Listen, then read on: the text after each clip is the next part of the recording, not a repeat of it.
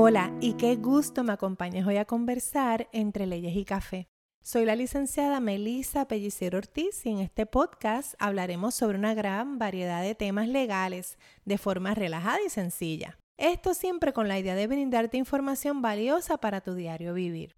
Por supuesto, no puedo dejar afuera mi experiencia como puertorriqueña, madre, trabajadora, empresaria, entre muchos otros temas que me apasionan. Te adelanto que me mueven muchos asuntos, así que como en Puerto Rico tomamos café a cualquier hora, no importa la hora que escuches este episodio, te invito a conversar entre leyes y café.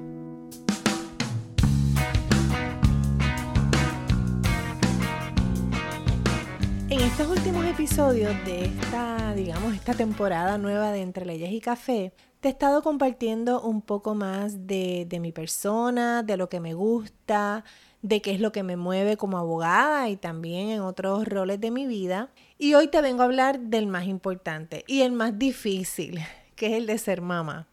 Todo el mundo nos dice lo difícil que es ser mamá. Y honestamente no hay profesión, grado universitario o empresa que sea tan complicada o tan retante como lo es ser mamá o papá va a depender cuán involucrado uno esté en la vida de nuestros hijos, pero a mí que me ha tocado en plenitud, pues ha sido todo un reto. No lo veo como algo súper difícil en el sentido del, de lo negativo, del tono negativo que en muchas ocasiones se le da, pero sin duda es lo más retante que yo he vivido como ser humano. Si me sigues en las redes, pues ya te habrás enterado que tengo tres hijos, pero si no, pues ya lo, ya lo sabes. Tengo una hija de 24 años a quien parí a los 26, así que ustedes hagan la matemática. Y esa es mi hija Laura, que es toda una actriz. Ese es mi orgullo. Tengo mi segunda hija que tiene 22 años, de nombre Sofía, que esa es la experta en esta vida digital, manejadora de redes que también me llena de orgullo su creatividad y de hecho me pregunto en ocasiones a dónde, de dónde sacaron estas dos niñas esta, esta vena artística. Y entonces tengo a mi querendón, mi Daniel, que tiene siete años. A Daniel lo parí a los 43 años. Daniel es un niño maravilloso, nacido en casa, así que desde, desde, el embarazo fue todo algo muy especial y único en mi vida. Y la realidad que sí, que esas diferencias, incluso diferencias de circunstancias realmente en, la etapa de mi vida que llega Daniel, ha tenido un gran impacto en la vida de él y en la vida también de toda la familia, quienes, quienes lo estamos criando y, y, y los rodeamos de tanto amor. Así que esos son mis tres tesoros, los cuales me llevan en un patín eh, y es interesante porque no son tres hijos que digamos que están en, en venta en Beleco, no son complicaciones de agendas llenas, pero sí complicaciones de imprevistos y que es el reto del diario vivir nosotros como familia. Y eso ha hecho de mi, de mi rutina de vida una súper interesante. y a mí me encanta, que es súper retante por la profesión que tengo de abogada, de mucho itinerario, de mucho tiempo a solas, que requieren mucho escribir, leer. Y tener a veces estos días tan distintos todos, pues me cuesta, me cuesta mucho la parte de organizarme, de trabajar por estas metas a largo plazo que precisamente son los grandes retos del emprendimiento, para mí ha sido una de las partes más retantes de estos últimos cinco años que hemos estado en este proyecto. Los retos son constantes, por lo menos así ha sido mi experiencia como madre desde que nacieron mis hijas. Retos constantes, por ejemplo, retos económicos, cada etapa tiene su chulería y sus gastos, eh, mucho imprevisto, situaciones familiares que nos llevaron por unos caminos que quizás no estuvimos preparados, un divorcio y un nuevo comenzar con estas dos niñas que me llevaron y me motivaron muchísimo a tomar decisiones muy importantes en mi vida una de ellas siendo el, irme a la escuela de derecho a estudiar.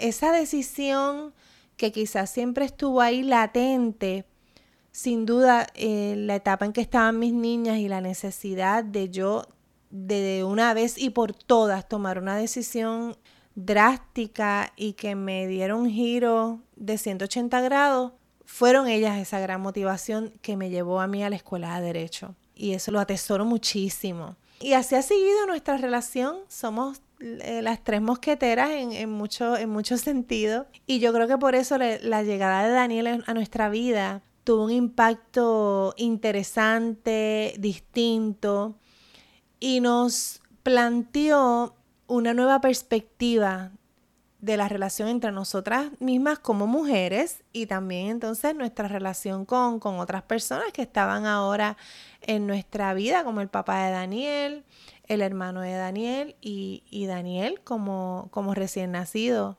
hace siete años y bueno, hasta hoy.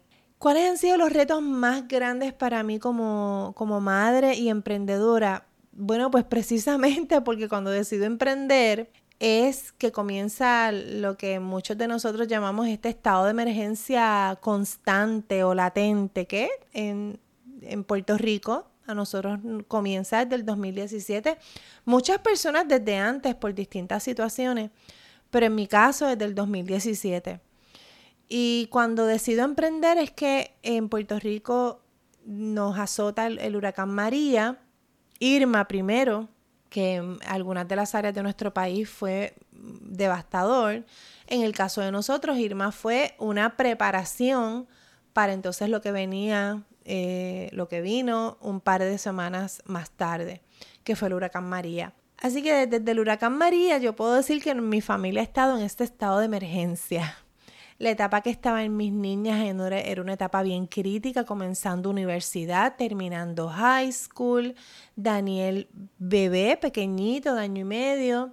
Y ese es los retos del, del diario vivir que yo les hablaba al principio, o sea, que no hemos podido yo creo que no es hasta ahora un poco, hemos podido engranar y tener un, un, poco más una rutina pero llevamos cinco años con ese gran, con ese gran reto de poder implementar una rutina, poder hacer unas planificaciones, porque la realidad es que hemos estado cinco años un tanto apagando fuegos.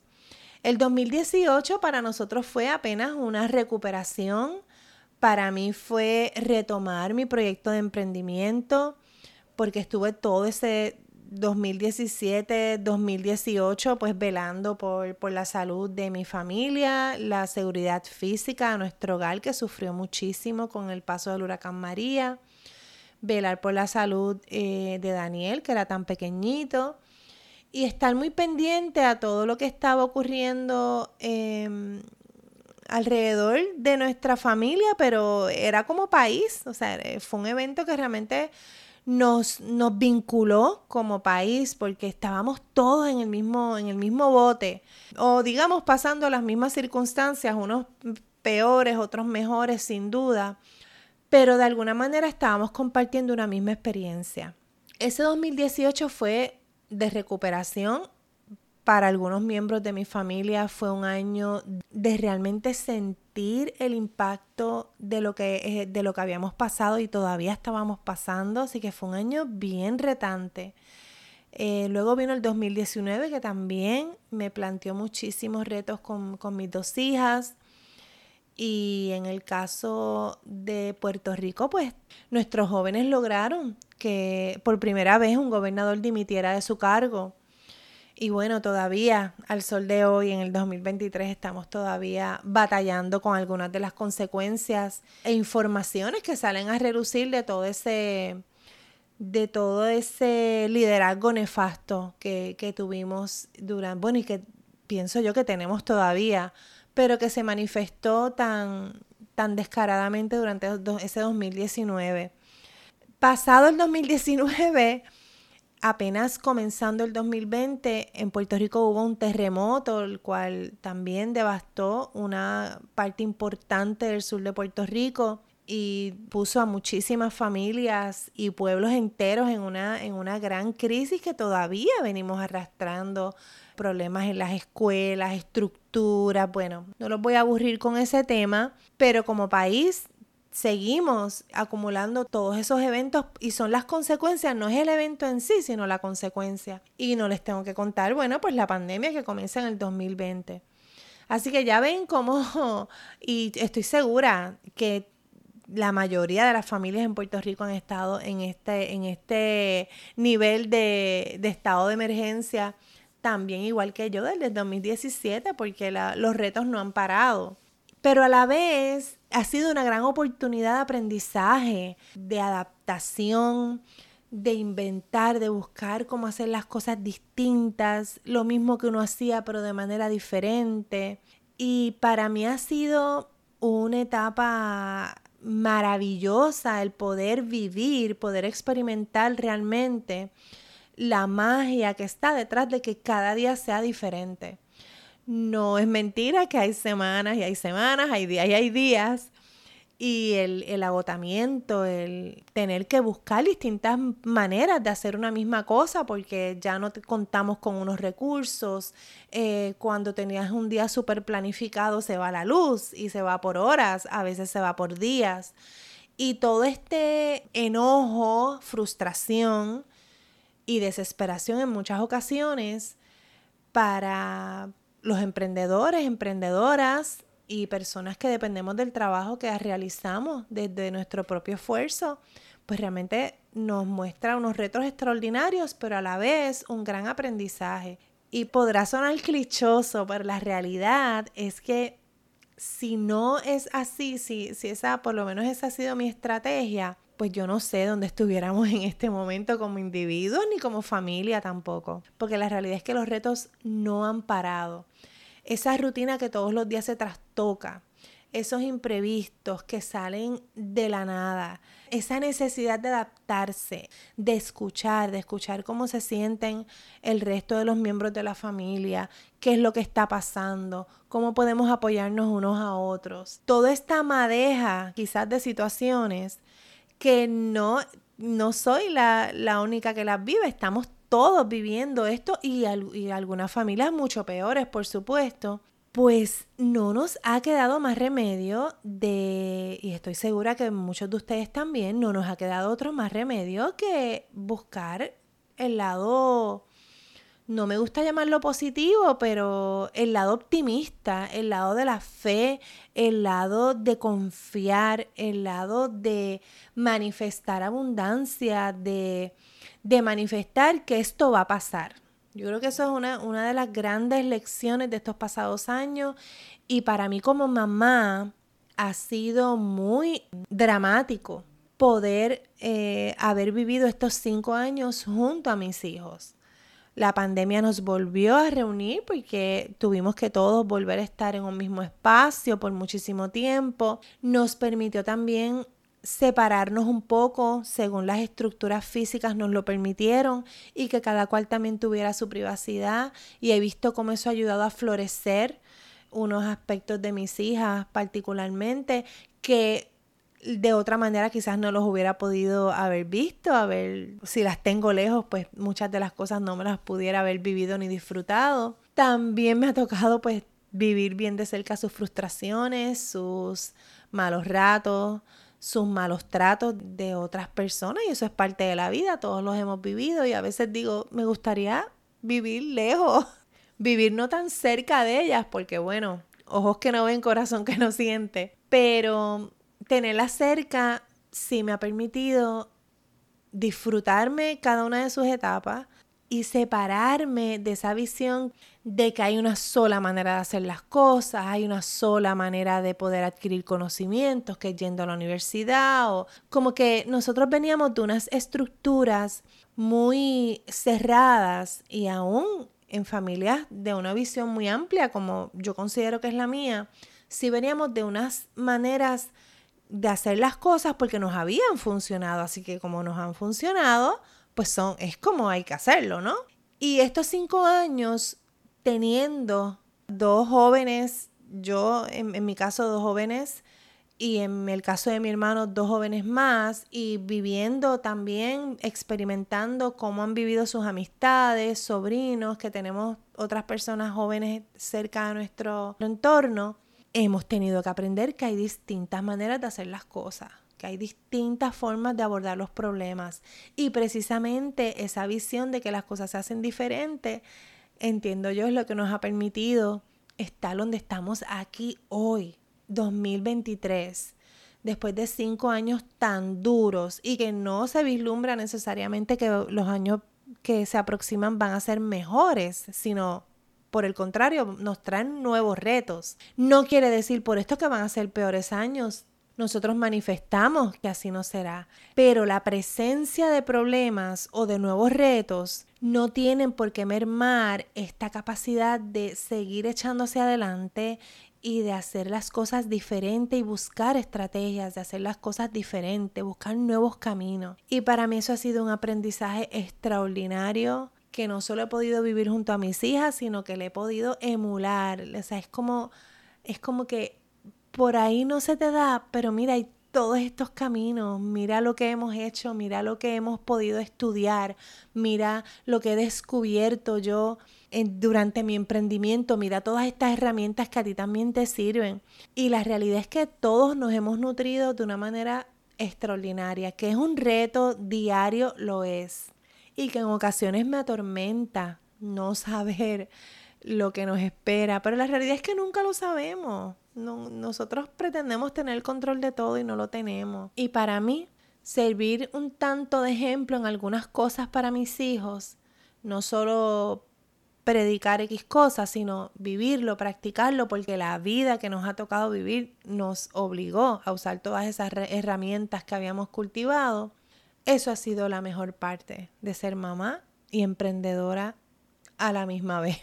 Nunca dejamos de ser mamá, y ya sea emprendiendo, trabajando, retirada, esa dinámica familiar siempre nos va a traer retos y hay que disfrutarse el proceso. Eso es algo que a mí siempre mi señora madre me dijo, pero no ha sido hasta estos últimos años que realmente lo he podido experimentar, no solo escuchar de mi mamá y verlo, sino experimentarlo para así podérselo transmitir a mis hijas y yo espero que ese sea el gran legado que los problemas son temporeros, que también los estados de bienestar y los días felices también son temporeros. Y por eso la necesidad de podernos vivir y disfrutar el proceso, el camino, porque de eso se trata la vida, del camino. Ay, Dios mío, me puse así como romántica y todo. Pero cuando decidí hablar de ser mamá y emprendedora, cuáles eran los retos, pues yo le tengo que decir que la conclusión para mí es que es enseñarles a que se disfruten el camino, y el proceso, porque eso es vivir. Si no puedes vivir con este día a día, ahí es que está la situación donde tenemos que buscar ayuda y tenemos que descifrar cómo poder aprender a disfrutarnos el proceso. Y les cuento un secreto. Yo no extraño ninguna de las etapas de mis hijos. Yo escucho por ahí muchas personas decir, ay, cuando eran bebés, cuando... Yo no, yo me disfruté esa etapa de bebé, me disfruté cuando eran toddlers, cuando fueron a la escuela y yo siento que cada etapa es maravillosa. A mí me encantan mis hijas adultas, me encantan.